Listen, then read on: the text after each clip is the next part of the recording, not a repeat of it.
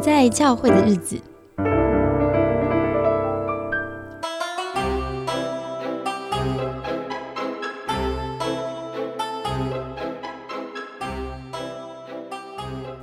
欢迎收听教会不能聊的话题。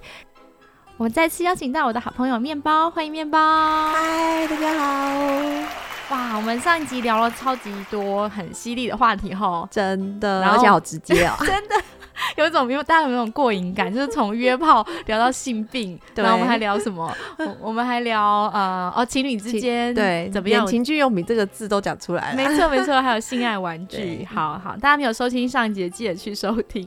那我们这一集要聊什么呢？嗯、我们上集的结尾有说到说，我们想谈一谈，好像在教会当中会有一些恋爱跟性的教导，嗯，但是可能没有那么合时宜了。哦，对，是，可以有一些再讨论的空间，嗯嗯所以我们就来讨论一下下，好，不是真的要吐槽啦，就是讨论讨论，对，啊就是那个不合时宜嗯。到底是什么？嗯。应该是说我们好像教会里面有一套说法。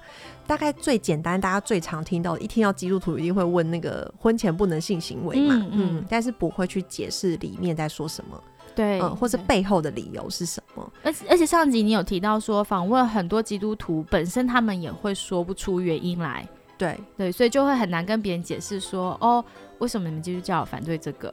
对对，没错，嗯。可能一开始都说啊，就是不行啊，或者是用一些理由，可是之后自己回去想想就，就觉得越想越不对劲。对啊，为什么我要忍耐这么久，然后我都不懂为什么这样子？嗯嗯。嗯嗯嗯，好，那我们请面包帮我们整理了一些后，你要不要分享一下你整理从什么样的资料找到了呢？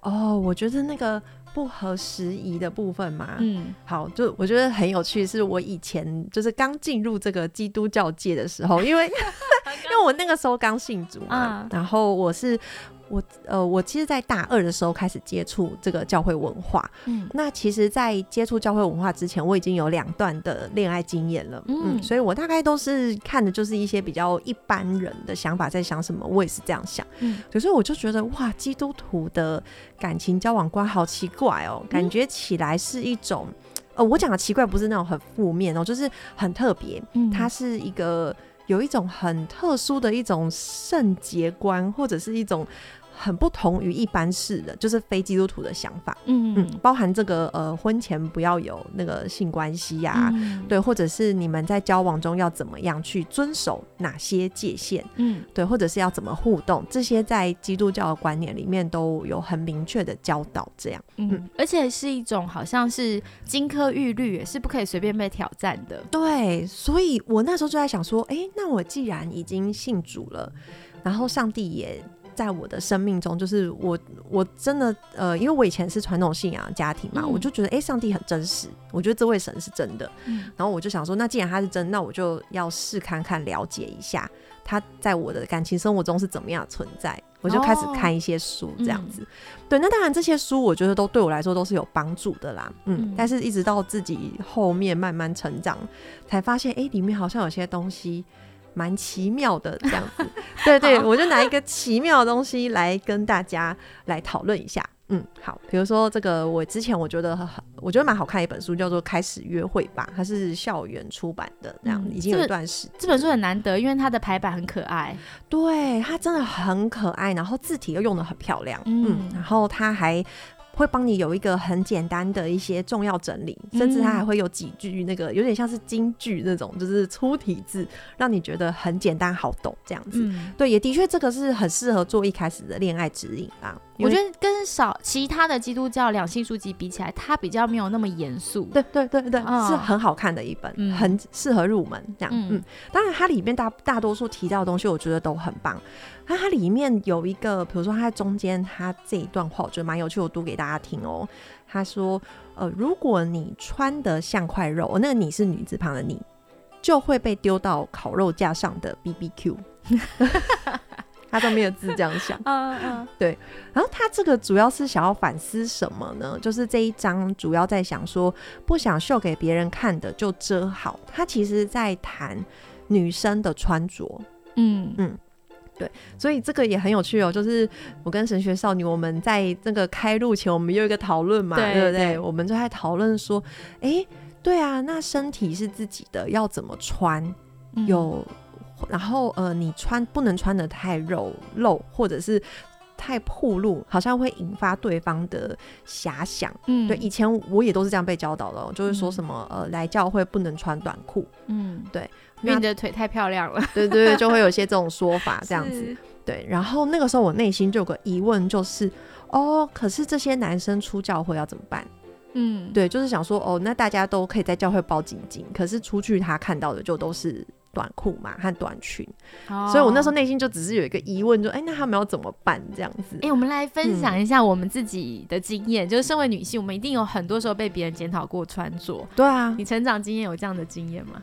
有啊，我那时候就是有被讲说不能穿短裤，嗯，对，然后我教会讲，对，然后我就有问过很多人对短裤的定义，嗯，这也很有趣哦。我就发现短裤的定义很不一样，有人说是到膝盖叫做短裤，这 啊，那不太长了这是一位男生讲的。一位男生讲，哦，这位男生只要看女生膝盖部分以上的部分，他就会引发他遐想。OK 了解。嗯呃，而且他坚持说要去买过膝短裤，当然最近是有比较流行啦，哦但是在十几年前，好是一个很难买的裤子，它其实没有那么流行，所以很难买。而且穿起来很怪吧？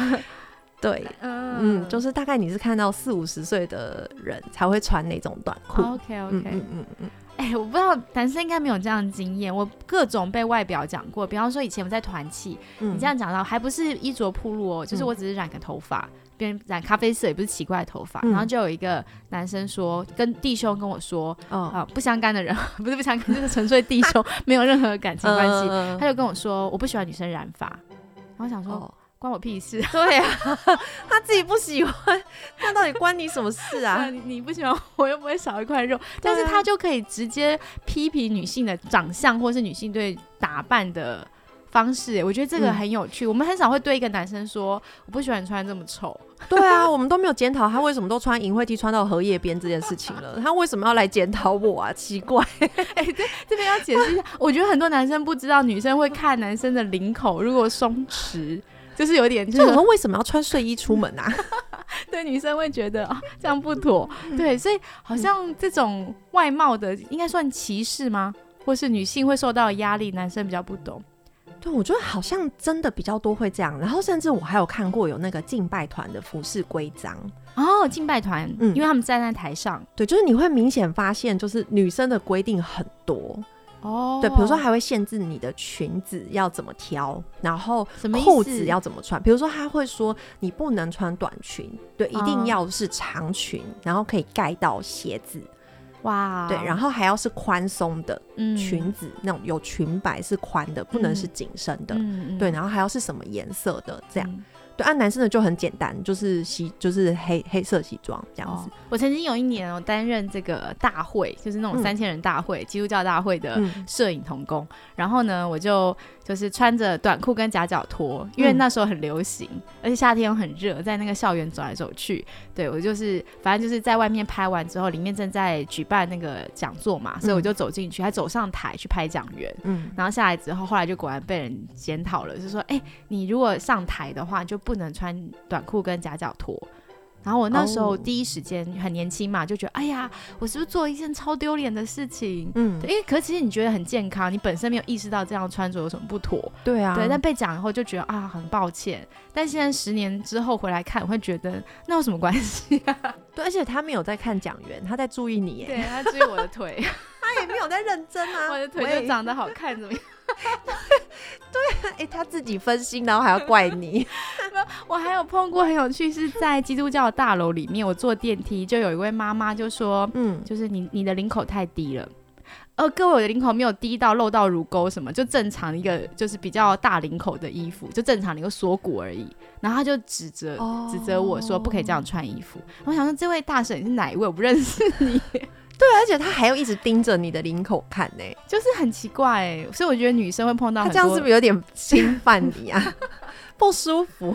对对，好像会碰到这样的事情。可是这很像是那个啊，就是对性侵跟强暴犯说，就是我们常会跟女性女生说，你要如何避免被性侵。对啊，但重点应该是这些男生，你不应该性侵别人啊。对，所以其实他们也是要管好自己的行为啦。对，所以就变成是有点是女性好像就要被检讨的感觉。对啊，所以就是会，就是我其实觉得这个需要有一个，就是呃比较合理的解释啦。就是像刚刚那个书这样子讲，会觉得好像意思就是说我被烤了，就是因为你穿的原因，就是把把你放在烤肉架上面，对对对对，因为你穿的像块肉，就是所有的所有的理由都是因为你穿的。我个人是不喜不喜欢他形容说女生穿的像块肉，这到底什么意思？我不太懂他的意思啊。对，所以。反正总而言之，就是其实他这本书他他是有解释啦，他就是他讲那个肉，就是说你很性感卖肉啦，他是这个意思。对对对，所以他意思就是说，你就不要怪别人这样子对你。对，这个但这真的很奇怪。就是我觉得他可以有很多层面来讨论哈。第一种就是为什么呃裸露部分比较大，就是卖肉，这个连接感觉很把女性物化。对，而且好像也会变成说，好像单一的觉得只有胸跟腿才会引人遐想，但其实他好像不知道，这世界上也蛮多男生是是脚趾控，或者是或者是手控，真的对，还有那种露脖子的，嗯，脖子对啊，脖子你要怎么包？还是我们全部都包的像那个穆斯林那个，所以穆斯林露出眼睛，他们就是这样害怕引人犯罪，他们就包成把女生包，但他们还是有案件发生啊，也不是说这样就完全零犯罪嘛。没错，对啊，嗯，好像从那个二零零三年起就有个世界展览在展那个就是被强被侵犯的女性，她们穿着是什么，你就会看到穿的超平凡的，根本不是铺路的衣服，没错。所以到底是不是穿着引人犯罪？我觉得这是一个超让人质疑的。论点比较像是会去侵犯女性的这些罪犯，男性罪犯，或是也有女性罪犯，他们里面发生什么事情，不是从检讨被害人开始。对，我觉得现在比较有这样的觉醒，吼，嗯嗯，对。可是，所以当教会如果有这样的教导的时候，就会让女生感觉到有一种觉得，哎，针对，对，为什么男生不用为他的行为负责呢？对啊，对，就是那种恐吓感啦，就是好像就是说，哦，你这样子穿就是会让别人犯罪。对，然后甚至于还会那个引用各种的圣经啊，就是会说什么，比如说我之前常常听到那一位，就是会通常会讲这样的话，而且也都是男生比较多，就是会限制女生要怎么穿。哦，真的，我大部分听到的都都是男生啦，然后也是有少数的女生提醒我这样子，但是相比之下，男生反而更多会会公开讲。这样子，对，然后他的理由就是，比如说他会引用一些箴言啊，什么呃才德的妇人啊，然后应该要做什么啊，然后比如说他会箴言不是也都说什么，重点不是应该要要追求那个外表啊，而是什么对自己的孩子怎么样教养啊，然后怎么样帮助先生啊之类的，对，然后甚至我记得好像彼得前书不是有讲到那个什么，不是靠装法，不是靠那个编法上面的漂亮的这些东西来显现出你的才德什么的。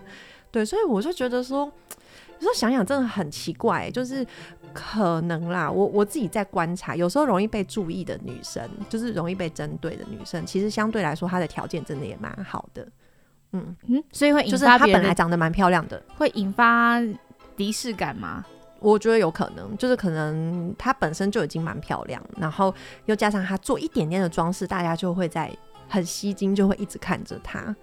对对，然后我觉得就有一种鸡蛋里挑骨头的感觉，嗯，对啊。可是那个说法，如果他可以换另外一种说法，我觉得听起来会让当事人比较舒服。怎么说？对，比如说像像我那时候被讲穿短裤这件事，如果对方他能够告诉我，就是其实呃他的顾虑会是什么？然后他也听听看我为什么穿短裤的理由，对，比如说像我穿短裤是因为我有异位性皮肤炎很严重，嗯，对，所以我不能够让那个我如果穿牛仔裤整个包住，其实我是会里面是喷汗的，对，然后那个东西就是因为汗的刺激，我就会一直抓，而且它是会一直反复越抓，就是你不管擦药都不会好的那种状况，对，所以我是有我的理由这样子。对，但是他完全，我感受到就是一种被指责，对你不关心我的身体的状况，而且你根本也不了解那个是有多痒多痛，而且对，而且说真的，我也不是穿的真的非常短，嗯，对，所以我就是感觉就是不舒服。其实不用这些理由，你想穿短裤也可以啊。对呀，就只是因为夏天嘛，很热啊。对，对呀。但我觉得也也有人有一种看法是说，哎，是不是在我们的社交场合，你怎么穿，其实也会传达出一种给别人的感觉。像我举个例子，我小时候是在贵格会聚会的。嗯，贵格会它是从美国南方就是传来的，所以其实在美国南方，当地人要去教会，每周日的时候就是穿上他最好的衣服，然后代表一种慎重的心情去敬拜上帝。所以当宣教士把贵格会带进台湾之后，我们的牧师就会教我们，就是我那时候才十二岁，小学六年级，他也邀请我说，你如果上台做见证的话，你要穿长裙。好，这是一个很敬重这个服饰的表现，是，就是会有种正式的感觉。所以它跟性吸引力比较没有关系，而是这个服装传达出就是一种心态态度。嗯嗯。所以而且很对他的尊重。嗯，不是只要求女生，男生也要打领带。嗯。所以你就会觉得这是性别公平的。好，大家都要在服装上面有一个搭配，然后去，我就觉得这样子的表达我比较能接受。对。哇，呃，不过听你这样讲，我才忽然间想到，好像真的有自己的教会文化哎。嗯，因为我以前去的那个大学，它，呃，我，我我在说，我那个大学的去的教会，那间教会呢，它其实就是效法那个新加坡的那个 CHC，嗯，就是它是呃，这叫城市丰收教会嘛，康熙牧师那个。然后你就会发现里面的牧者穿的都非常的流行，就是他们会染头发，对对对，然后打扮就是。就是不会是那一种，就是西装打领带，因为他们主打的是希望能够接近年轻人，嗯，然后会透过一些，因为他们早期也有那个艺人会去，所以艺人的打扮就会让人觉得哇，好漂亮哦，好光鲜亮丽，是流行元素，所以流行元素就会比较，甚至还有一些那种什么呃朋克风格嘛，对对，就是会有这些东西，所以我那个时候接触就觉得，哦，原。原来会是这样，然后再对照到你刚刚讲贵格会，嗯，我就觉得哦，这好像真的每个教会文化都蛮不同的，嗯，但确实就是我们大家来想一下，那个服饰其实是一种象征的元素，嗯，对。如果穿的，比方我穿潮牌，然后很贵的衣服或名牌，我站在讲台上的时候，嗯，确实在台下的群众就会向往，这就是一个榜样嘛。哦，我可不可以穿很好的衣服，然后很贵，然后有名的牌子，嗯嗯，对，所以。呃，你你穿搭的服装真的会表达出一种社社会的讯号，嗯，对，然后别人会接收，会这样看你，是，但这是不是你要传达？我觉得就可以思考，嗯嗯嗯，对呀，没错，我我其实觉得外外貌这件事情啊，其实我自己也想了很久，因为其实的确你穿了一些东西在身上。它是有一种象征你的地位，包含为什么有人会使用名牌嘛，也是这样嘛。对啊，有另一派的说法，就说，哎，你的本身具备的气质就是最好的名牌，那也是一本书嘛。对啊，那到底你要怎么样决定，或者是你要让你的身体露出多少，或者是别人怎么看你的身体，大概这个是。别人怎么看，大概是我们没办法确定的啦。嗯，但是了解一下你去的这个场合，感觉也是需要考虑的。嗯，就好比你前面讲的那个，你去一些场合，你就要决定你要穿什么。就是我去穆斯林的区域，我就不适合穿短袖短裤嘛。我尊重当地的文化。对，如果你刻意要跟他们的文化对冲，那就会有一种好像。故意践踏人家的文化，这样子的感觉。对所以我觉得教会中，如果期待比较弟兄姐妹穿着是有个样子，嗯，假如你们教会是比较保守的，那这样子跟对方说明的时候，我觉得好好的解释那个原因，不要跟我不知道为为什么一定要跟性试探扯在一起。对啊，有些就会把它绑在一起，然后用恐吓的方式，就觉得比较没有那么好。这样对，好，但是这是我们的双方意见嘛，所以听众可能不一定同意，所以没关系，不同意一样 欢迎来投稿跟留言。毕竟外观，我觉得还是有个人的审美观啦。嗯嗯，然后那那个都很主观，因为它也跟你的家庭成长背景有关。对你从小你怎么样看什么东西是好看，什么东西不好看，我觉得那个好像很难有一个。单一标准答案。对，假设我平常可能在我的家乡，大家全部都短裤夹脚拖，这根本就是一个非常日常的穿着，让我想到泰国。又或是我可能走进餐厅，我们也这样穿，我就不会觉得不得体。嗯，没错。但我如果到城市里面，我就会发现，哦，原来不行，夹脚拖在很多场合是不可以的。对，我才会学习，哦，我要适应当地的文化。没错。所以如果我们有这种多元文化敏感，就会理解说，哦，好像我稍微有我自己的喜好，怎么样穿会舒适，但我考虑一下下外在的情境。是。对。然后，但是我们跟别人沟通的时候，如果用比较理解的状态去表达，会好一点点。没错。对啊，所以其实在这本书里面，他在讲到那个就是关于外表的穿着这个部分，我觉得其实这个是的确是蛮需要讨论，就在这个这一小点上面这样子。嗯。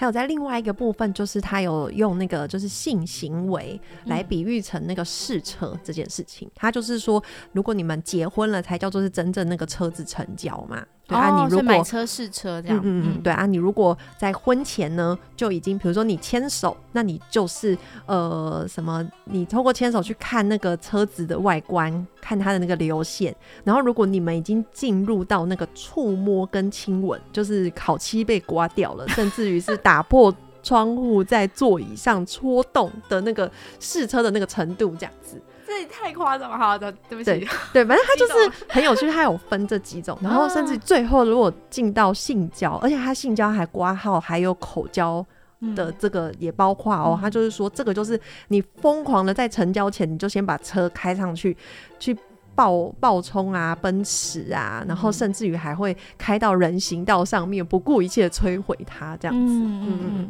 对啊，所以他就用这个东西来讲。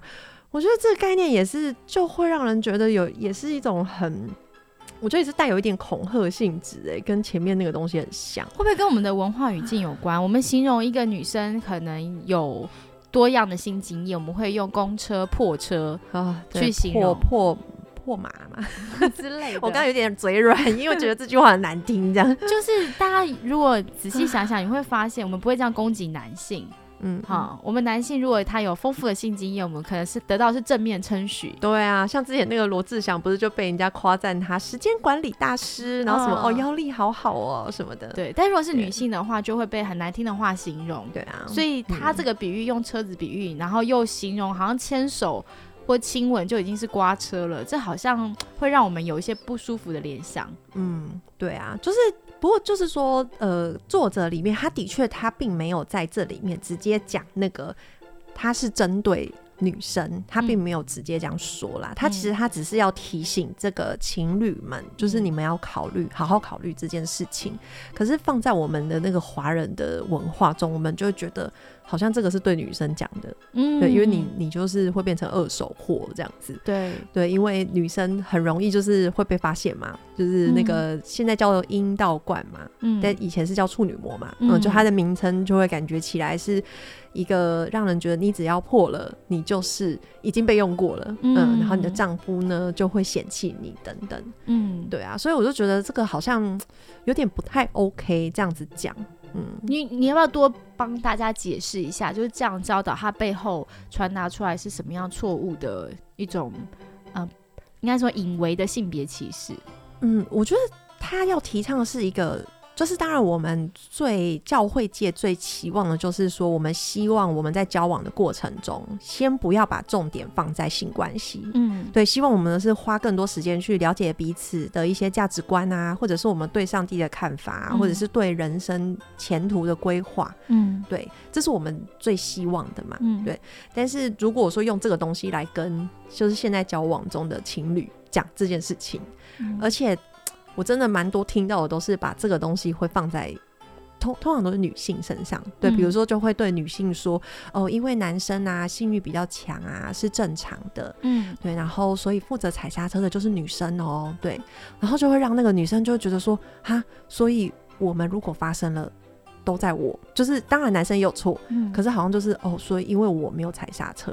就女生自责会比较高一些些，就会相对之下又会比较高这样子。哦，对啊，所以好像看起来这个婚前性行为的确是两性共同承担的。嗯，对，但感觉起来好像有的时候我们会不自觉就会觉得，好像女生要负的责任又更多。嗯，对，然后又加上那个社会的标签，就是会觉得，哦，对啊，我如果不是个处女了。就是一个很糟的人，这样子，对，又会有这种感受。嗯，所以讲一点恐怖的真实案例给大家听哦。嗯，所以我呃，我辅导的一些感情经历，或是网友的投稿就会出现。比方说，可能男性本身一对情侣，男性本身可能是传道人。嗯，好，这个男生呢就会教导女生说，我们可以发生性行为，因为我们将来就会是夫妻。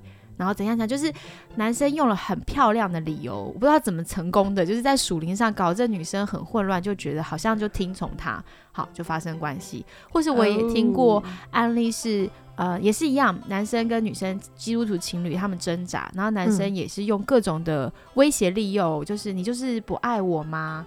然后，然后我就会觉得超 confused，就是为什么你若爱我就要把身体给我？就是你难道不知道我很痛苦吗？你知道你不给我的时候我会很痛吗？就会觉得他们都在讲一些。很瞎的话，但是问题是 青少年不会知道，他就真的觉得好像是真的，我很不应该。然后女性的大脑跟男人有一些不一样，就是女孩子在社会上也被训练的，她要更重视关系，她要避免关系破裂。然后女性在情感上，她的大脑对于这种关系上对方好像感到失望，她更有就是大脑会。能够共情这部分，嗯，对他就会觉得啊，那我是不是应该做一些什么？所以很多我碰到基督徒女女性，不见得是被用强，也有被用强的，但很多其实他心中并不是自发性，他预备好了，嗯，他更多的是在乎这个关系，在乎这个男生，所以他配合对方。对啊，那事后的，就像刚刚说，女生在生理上的弱势，比方说她容易受孕嘛，对，然后她的不舒适。种种的压力就会是女性自己承担，对，所以我觉得，如果我们只教说女生要负责踩刹车，好，因为男生在年轻时候搞固酮比较高，嗯，我觉得也要同样要求男生，你应该要闭上你的嘴巴，你不要 用一些话语去伤害，就是。你很重视的你的另一半，你知道你说一些话，强迫他配合你，对你可能不觉得是强迫，但是你只是表达你的，一直表达你的沮丧，嗯，然后就是把情绪丢到对方身上嘛，女性就会觉得很难受，嗯，真的，所以其实这种讲法，我觉得有时候会反而会，这这是一个模板嘛，然后还有另外一种模板是，好像有些人就会觉得说，呃，她是女生，然后她本身性欲很强。然后他就会觉得说，哎，对啊，我是不是跟别的女生不一样？就是感觉起来好像教会大部分都在讲性欲强的是男生，对，但我是女生，我却反而有很强的性欲。我觉得你这样讲会让我想到说，确实好像在教会的口中，女生是不应该有性欲，对，嗯，感觉起来会比较像是这样，嗯嗯嗯。但是问题是，呃，现在哦，就是我们先不从生理角度来谈，嗯，现在的媒体。啊，网络我们太容易接触到情色相关的内容，对啊，不管男女性，尤其年轻人都一样会被受到刺激。对，而且在我收集这些网友想要谈恋爱，听到什么样的恋爱话题的时候，很多超就是不是年轻人的三十岁以上的基督徒也说，他们也需要讨论这个话题。对啊，一样都会有性试探啊，没错，嗯，对啊，所以其实我觉得这种东西其实还是他需要。被破除一些特殊单一性别的那个框架里面谈，就是我们大家都要一起重视，就是不管你是谁，就是我们都需要一起来讨论和思考这件事情。我也觉得，好像其实我们回到我们现在的处境来想想看，跟过往很大不一样。哎，过往整个社会的风俗，至少在台湾是比较保守的。嗯，你想要未婚怀孕，嗯，好，婚前性行为都是大家觉得哦，在道理上、道德上是不 OK 的。哦，对。可是道德风俗是一个伦理，是一个随着时代背景会不断变动的东西，它是浮动的。没错。所以伦理道德跟神学这两个有点。差别好，那神学其实也是浮动的，它会随着我们的处境，我们在思考我们的信仰的时候做出来的神学，就是信仰上的思考也会标准也会浮动不一样。举一个对话，然后还会有一些的改变这样子。我举一个例子，比方说天主教认为你要生养众多，所以他们的神学上是啊，希望夫妻不要避孕的，生越多孩子越好。嗯，但是在现在这个处境下面。呃，多少天主教徒真的选择完全不避孕，一直生下去呢？啊，是。所以神学也会有随着时代处境，现实上有一些思再再次的思考。嗯，好，没错。回到我们就是我们要求说不要有婚前性行为，嗯，但是古早时候人很早就结婚呢。对啊，十三岁、十四岁可能结婚就当妈妈、爸爸了。对啊，刚开始那个青春期的时候，开始有那个强烈性欲的时候，然后就哦就可以结婚了，这样。没错，没错。所以圣经当中的玛利亚应该是差不多十四岁左右的少女，嗯，所以他们比较不会像现代人碰到到三十岁我还找不到对象，甚至到四十岁。就是有的人可能一直没有碰到合适的对象，嗯，没错。那那那他终身都要面对这个性试探的问题，所以我觉得很单纯的说不可以，不可以自慰，不可以有性冲动，这好像太不切实际了一点。对，就很违背很违背这个本能吧。嗯，而且有些东西就是你越压抑它不行，其实越容易有反效果啊。嗯，就很像我们上一集讲那个，你越叫自己不要吃，可是你忍久了你会大爆发哎。嗯，对呀，没错。还有一种问题是以至少以年轻人来说，假设他身边年轻人是最受同才影响的，嗯嗯，这个年龄层，对，因为他正在找寻自我，所以他会参照。他身边人在发生什么事情，所以你要一个年轻的基督徒逆风而行，对他来说真的是挑战很大。他光要在别人面前承认说：“哦，我是基督徒，所以我不要婚前性行为。”哦，或是我好难，对，或是我已经年纪很大了，我没有任何性经验。这个可能可能以男性来说，女性不一定会比这个，男生爱比这个。对啊，对他的 社会压力就会蛮大的。是，嗯。我记得男生当兵好像也都会聊这个东西，嗯，对啊，就把它当做一个茶余饭后，就是可以这样子来开玩笑，比看看我是不是很厉害的一个点。嗯，确实，我们好像基督徒不一定要跟世俗跟随世俗这样比较，可是有的时候确实很难。像我也听过另外一个呃很蛮好的基督徒弟兄，很年轻，他说他去当兵的时候，第一次深刻体验到男生除了聊性之外没有别的话题。哎，真的哎，然后他就说哇，他整个人就是文化震撼，他不知道怎么办，因为他不想要聊这些。然后，但是他如果不聊这些，没有办法跟别人有社交互动，因为大家打屁就是开这些玩笑聊这些。然后他那时候就觉得哦，真的惊艳到，就是他是基督徒，但他真的是一个异类。嗯，对呀，不过就是说基督徒怎么样？去好好的面对，就是如果说你在这个文化下，你你当下的感受是什么？我觉得这也蛮值得问问自己耶。嗯，对，你是觉得很丢脸，然后我要跟别人一样吗？嗯，还是你其实心中知道说，其实我也可以。只是我知道，呃，我我觉得我爱上帝的表现是在那个，就是在呃情感关系中保持这个身体的界限，这是我对上帝的一个，就是一个誓约或或是我的信仰行为。对，就是其实我觉得这是可以有区隔的，是我可以做到，但是我不一定要做这样子。嗯，对啊。但对于我，我真的要诚实说，我发现对有一些人来讲特别难。嗯嗯，比方说，呃，我知道我自己是一个比较，嗯，跟一般人不太一样思考型的人哈，所以对我来说，我讲出跟别人不一样的观点比较轻松。但是我有一些好朋友，我有观察到，他真的是一个光是要讲出跟别人，比方说现在大家要吃什么，很多人就说我们要吃可能意大利面，我就是那种说不行，我现在想吃日本料理，那你们自己去吃意大利面，我等下跟你们会合。就是别 别人会觉得，哎，你怎么这样？但我就觉得没办法，我我我现在就是吃不下意大利面，我愿意承担那个后果，被别人觉得我很怪。嗯嗯。可是我有的朋友真的是一句话都说不出来，他一定就是，就算他想吃任何东西，没有大家没有讨论出结果，问他你想吃什么，他也会说随便都可以。啊，就是我我的经验发现，我大部分的朋友都是。呃，台湾不知道是不是台湾人的特色，就他们会说都可以，嗯，对他们不会讲出自己要什么，是，所以现在在这样子的，就是假设我们大部分蛮多台湾人是这样的文化，然后你要讲出说，就是各位我跟你们不一样，我就是不赞成 开黄腔，那一定会被大家骂死。啊，他就要承担这个代价，很难呢。对呀，的确，我觉得真的应对蛮需要智慧的啦。嗯嗯，你自己是在面对跟别人不一样声音的时候，你有办法就是说出你的想法吗？我其实是可以的人呢。那你会不会有压力？我我觉得我好像也是属于那种没有压力的，就就是我会觉得，的确会觉得好像气氛有一点怪，可是有的时候。呃，怎练习怎么样好好的说，大概是我的学习啦。嗯，所以以前大概都会是，呃，以前大概是我最反对的就是大人直接叫我做什么，但我就会很直接的去，就是用那种比较半讽刺，然后还有呛他这样。嗯，对。但我之后发现，哎，其实有时候你跟别人不一样，有时候如果你好好的说，跟他说，哎，你有没有听过有可能是什么？嗯，对，或者是，哎，其实。我有个想法是什么？你要不要听听看？嗯，对对，就是用这种方式。其实我自己这几年试过，我觉得还不错。哎，就是对，反而那些朋友听你说完之后，他就会说：“哎，其实你说的好像也有几分的道理耶。”这样子，对对对，然后他们就会自己就调试过去了。哦哦，所以好像每个人在学的功课不一样。我们两个应该学的是怎么样好好说话，对对对对就是温柔的体会别人的感受，不要伤了别人。然后对有些人来说，可能坚持立场就是他在学习的功课。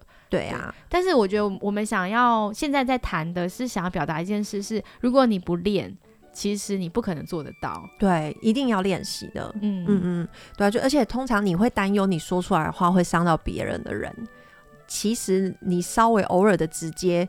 不会这么伤人啦，对啊，而且如果你真的很怕，那你就找一个你觉得你比较信任的人，去跟他先有几次练习。嗯，对，其实多试几次，你就会慢慢发现，其实他就没有那么困难了，是是可以练习的。所以回到在性上面，可能你想要坚持一些事情，到底要不要表态，到底要坚持多少，有时候就是在那个过程拉扯着，甚至有时候是失败，但是你慢慢找到你经过练习你能做到的。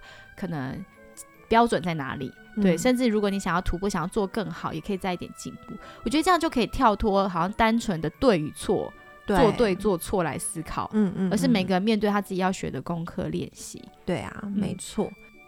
好，甚至我还有曾经问过一个学生，就是问他说：“哎，因为他的疑问就是说，身边的朋友都讲这个就是要婚前性行为这件事，然后好像他没有试过，他就会不知道。”这个性就是两个人之间的性气合不合，对，然后他就觉得那我是不是也要试一下？嗯，这样，对，那当然可能站在辅导角度都会一听到说哦，他要试一下，是不是很可怕？这样就会很担心。但是如果进一步问他说，哎。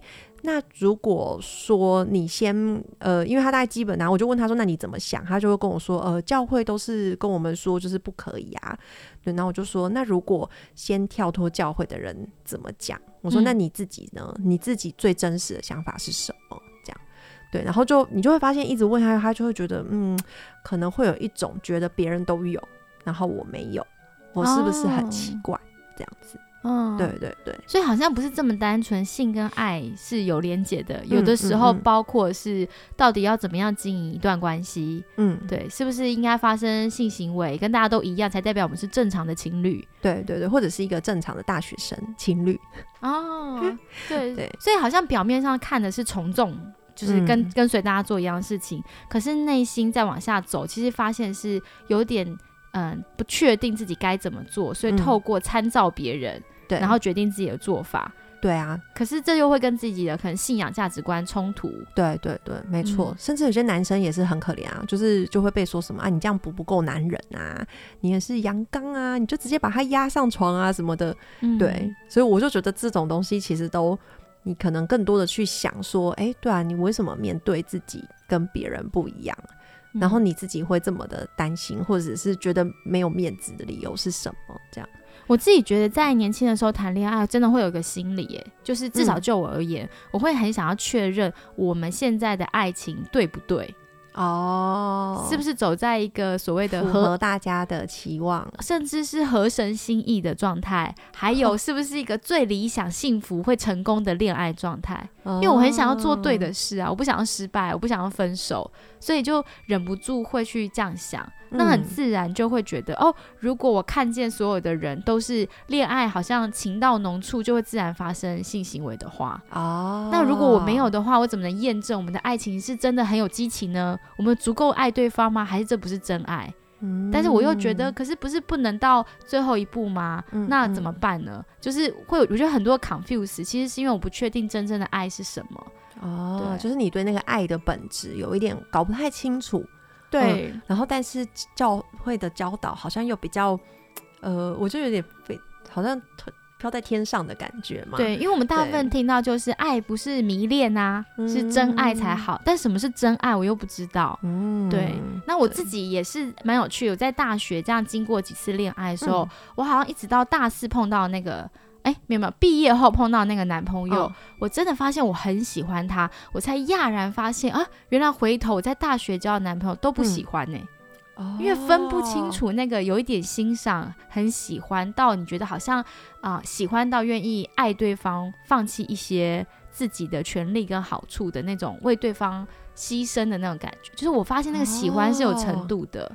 对，哎，你这么说让我突然间想到，的确，这个好像是一开始在讲爱情不太容易的事，因为听起来教会在讲一个普普通一一般的教法啦，大概就是因为就加上可能主日讲到很短吧，嗯，所以就直接用你刚刚讲那个不合神心，就是什么叫做讨神喜悦的对象，对对对，我们可能就会用一个很很盖瓜式或者是很简单的几个条件去列，嗯，对，比如说我最常听到就是。什么爱神？嗯，对，但是就是可能不会多说那个爱神的细节是什么。嗯，爱自己也会不知道怎么样爱自己。对对对对对，就是我们好像因为不晓得是时间不够吗，还是没有这个机会去比较深度的去聊。嗯，对，但其实好像透过恋爱的经验，或者是跟别人对谈的经验，你其实会去累积到底我真正想要的会是什么。嗯，或是爱是什么，会稍微有一点想象跟理解。对，但其实，在我们的教导里。我们好像蛮害怕犯错的，就是因为害怕犯错，所以就变成好像，如果是上帝给我的那个人，嗯，我们就一定要有结果哦，不能分手。对，然后甚至于会觉得这里面只要他有一点点的。错误就会觉得，可是这个不是上帝要给我的嘛？嗯，所以就会甚至有有有可能有时候对自己生气，也会对上帝生气这样子。甚至我觉得我我蛮常碰到的状况，是因为这两个人在性试探上面软弱了，所以分手的时候在伤痛中又会有一点罪恶跟羞耻感，认为说一定是我做错事，所以神惩罚我才失去了我的爱情。对，嗯，没错。对，上帝有点无辜啦。嗯，对啊，所以其实这种爱情，其实其实我自己是觉得，我在以前年轻的时候，都会觉得爱情就是一个很清楚、明确、简单的事，这样子。啊，这你这么厉害，我以前我是这样想，我就不懂爱情。对，但是我现在真的越大之后，我越发现，其实以前那一些设定出来清楚不过的条件。其实人是会变的，没错哦，他说会随着时间，可能你以前觉得这样很好，但是不代表你过了一段时间之后，那个条件又还是一样不变。嗯，对啊，那所以去除掉那些外在条件，到底什么东西？比如说那个品德，或者是你对这个。你对人生的方向，那个最大的那个核心价值观是什么？嗯，我觉得好像才是才是你在探索这个亲密关系中，就蛮需要去更多琢磨的东西。嗯，我自己是觉得，我也听到很多故事啊，有人求印证啊，比方说开了五十个条件。然后就真的碰到这样的人，两个人在一起就觉得哇，这是天赐良缘，这上帝预备的，但是还不是离婚了？对啊，所以所以其实重点是，不管你开什么样的条件，重点是你能不能够维持这个关系啊。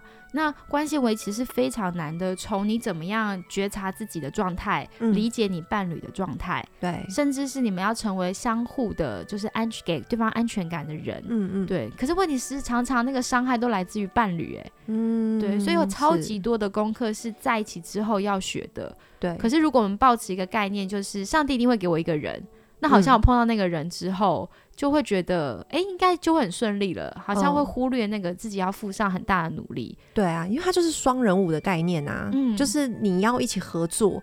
就是的确，如果因为你你这样讲，也的确有一个学生跟我这样子表达，然后我就听起来其实会有一点危险啦，就变成说上帝给我上上帝要给我一个我要的人，嗯，好像就是我开条件，然后上帝要符合这样子，就完全自我中心的想法，对对，然后那个人就是要配合我，嗯，对啊，但其实关系不是这样，对，关系它应该是互动的，而且是它是会需要彼此调整，然后彼此认识这样子。我自己在我的恋爱经验有很多的学习，比方说，我刚刚说我大学的时候，可能交往对象更不是我真心喜欢的人，嗯，当然会有点迷恋，可是那个迷恋大概交往不久以后就立刻就消失了，嗯，然后但是那时候我跟我的辅导就讨论这个问题，因为我是一个很认真的人，我希望谈恋爱就可以步入婚姻，所以我就问辅导很多问题，比方说，我发现我根本不喜欢对方，嗯，那该怎么办呢？还有对方可能有一些。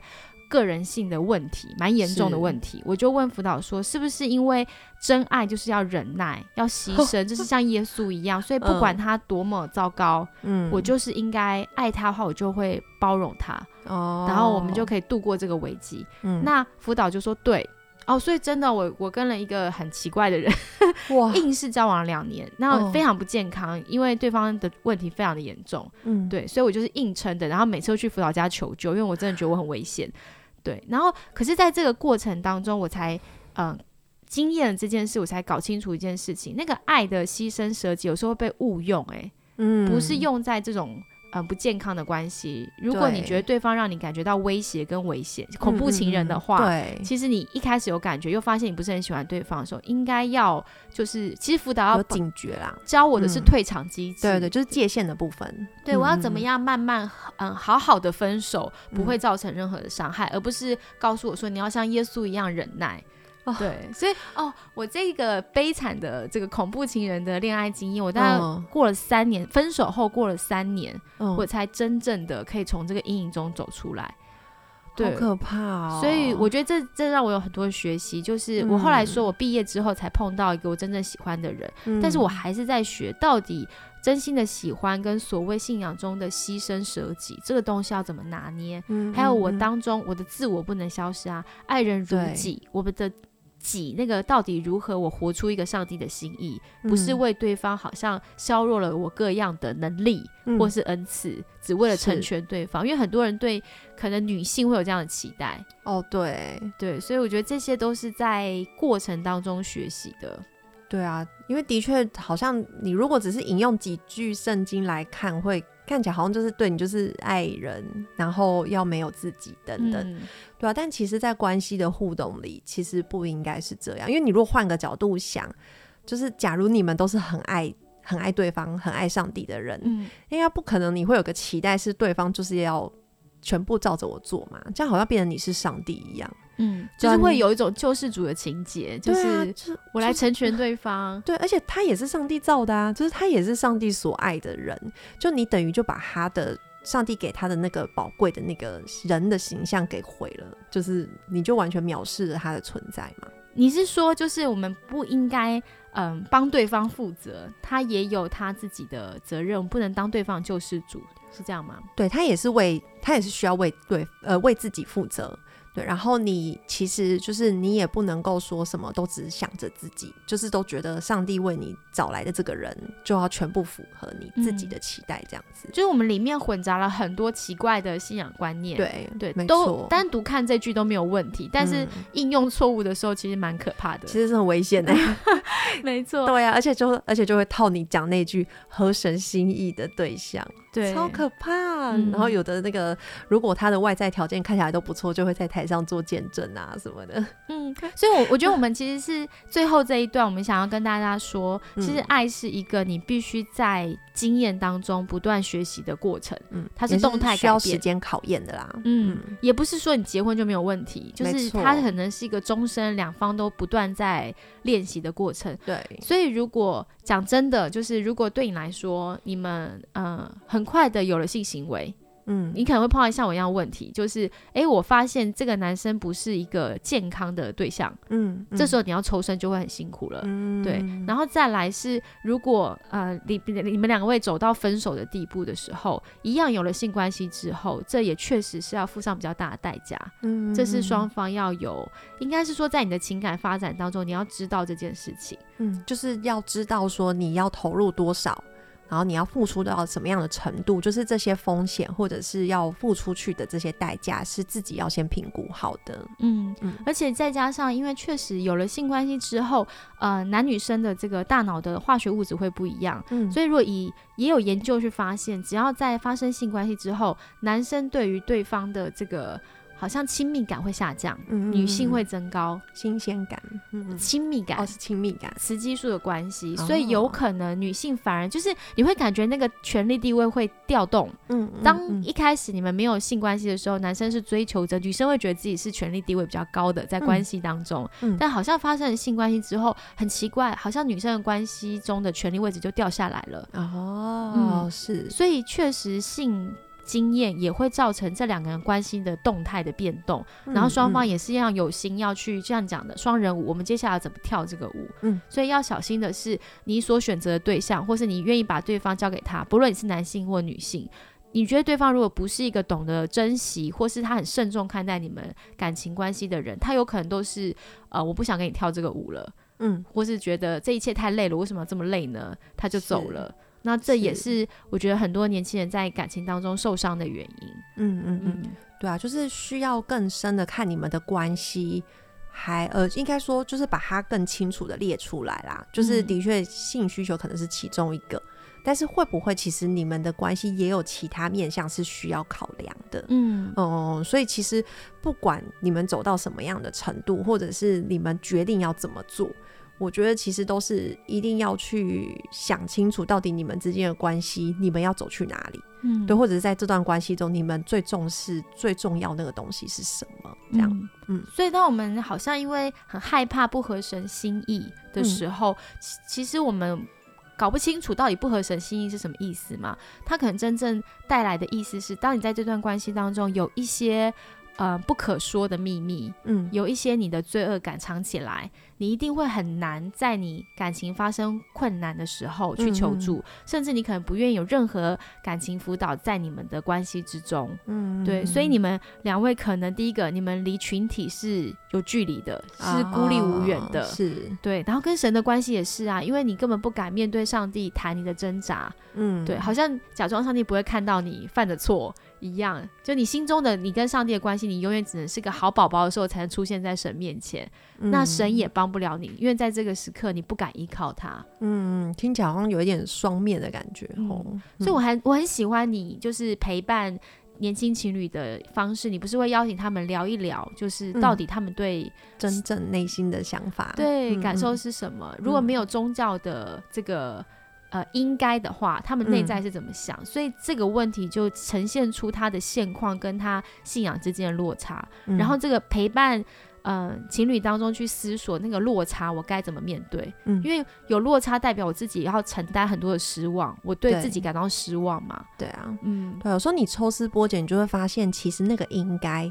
那个宗教的应该是个外衣，但它其实里面还有很多东西是有相呼应的，只是他用不同的形，就是用不同的理由包装起来，然后最后他再用一个宗教的东西去去合理化这一切，嗯，对啊，比如说他可能他价值观里面他就觉得他就觉得有有性行为就是一个雄性的展现。嗯，对，然后但是他就用了一个那个刚刚讲的那个那个渣男的那个意思，就是我们都会结婚嘛，就是用这个东西来去说服对方，这样。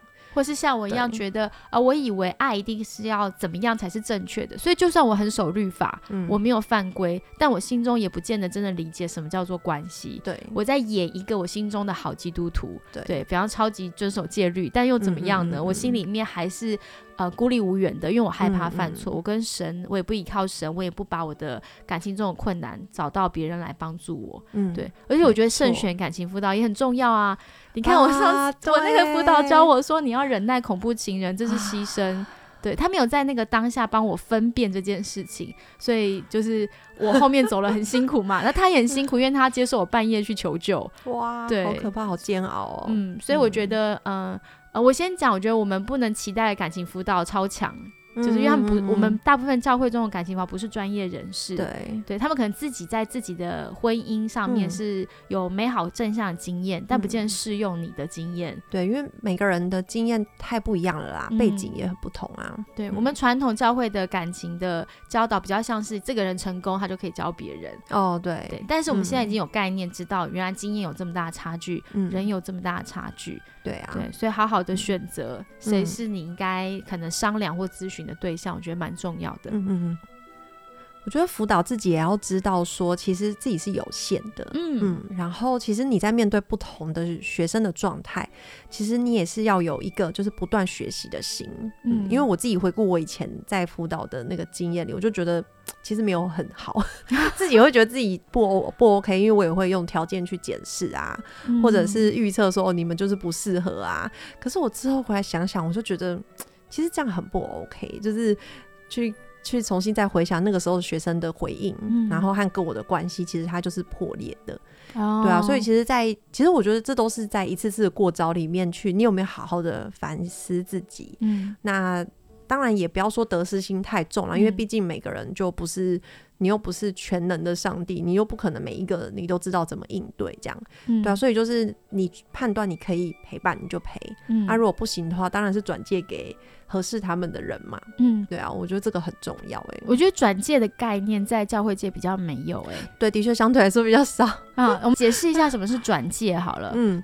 就是如果你觉得，哎，这个真的就是，比如说，你觉得他们的问题需要有一个更专业的的人介入，那你就可以把它转介出去。对，比如说你如果发现还有一些不可控制的一些。呃，自伤行为等等这种，对，然后他可能你已经尽最在很大的努力了，那其实你可以找一些外部资源，也让他也能够受到一些更专业的辅导，这样，对。但是转介不代表说我就是把他丢出去，我不管了，是你可以继续追，就是继续追踪他，就是也继续跟他保持关系呀，嗯，然后也可以了解一下，哎，他寻求那个专业帮助怎么样了，嗯，对，其实同步进行是更好的，我觉得甚至是呃。呃，好像是辅导可以承认一件事情，就是你刚刚说，第一个我们不是全能的，对啊。然后再来就是，也许我很爱你，然后但是我听到你跟你的另一半发生一些事情的时候，我发现我自己情绪上承受不住，对我忍不住想要说教的那个忍不住，正就是我里面的担心，跟我太失望，我自己消化不了。可是我又知道，我此时如果面对你的话，我可能会伤害到你，对我不如诚实的跟你说，我觉得我心里面很难过。但是我又想要为你好，所以我觉得你需要可能更客观的人能帮到你。那嗯，我可能没有办法陪你听你讲这些细节。那我们可不可以，我陪你去找一个可能他能帮到你的人？对，我觉得这样子其实是解放了两个人呢。对啊，因为辅导也真的会很痛苦。你有时候听到一些事，你太爱这个学生，我们一定，你看连专业人士都要提醒自己，不可以跟个案有太。呃，私人关系，对，因为你真的很爱对方的时候，你难免就像妈妈会忍不住叨念，对，对你太多的情绪会跑出来，嗯，对，所以我觉得这是教会辅导要原谅自己的地方，是我们难免有情绪，对啊，但我们。要接受是有时候有情绪的时候确实帮不了对方，嗯，对啊，而且其实我觉得当你开始有这种心态的时候，你就可以知道，其实我是可以跟别人一起共事的，意思就是说，其实。他能，他的生命如果有很多，就是所谓的那个。那个帮助的资源，就是如果有很多人可以一起来帮助他，其实对他都是好事。嗯，对，对我们之间的关系也是好事。就是我就不用一直那么的只能一对一，对，然后责任都在我的身上，这样子。那有时候压力真的很大。对啊，而且另一个方面，我们也会告诉学生要懂得求助。嗯，那我们自己也是也要这样啊。嗯，对啊，总不可能都叫别人要求助哦，换我了，我就不求助，这样很双标啊。没错，而且可能我们隐藏了我们的不满。好，或者我们的情绪，然后学生又接收到讯号，就是我嘴巴在说关心他的话，但我的表情跟眼神好像在批判他，嗯，他不是更感觉到超困惑的吗？对啊，嗯，好，那我们今天呃聊到这边，好像做了一些尝试后，也反思了到底要怎么样陪伴学生。嗯，当然这些都是我们个人主观经验，嗯，对，也是刚刚很多分享是个人主观看法，对。但是我们尝试聊一聊教会不能聊的话题，就是抛砖引玉啦。相信有更多人有更精彩的见解，欢迎你分享喽。也希望你们教会里面可以开始讨论这些话题。好，那今天节目就到这边，谢谢面包，拜拜，拜拜。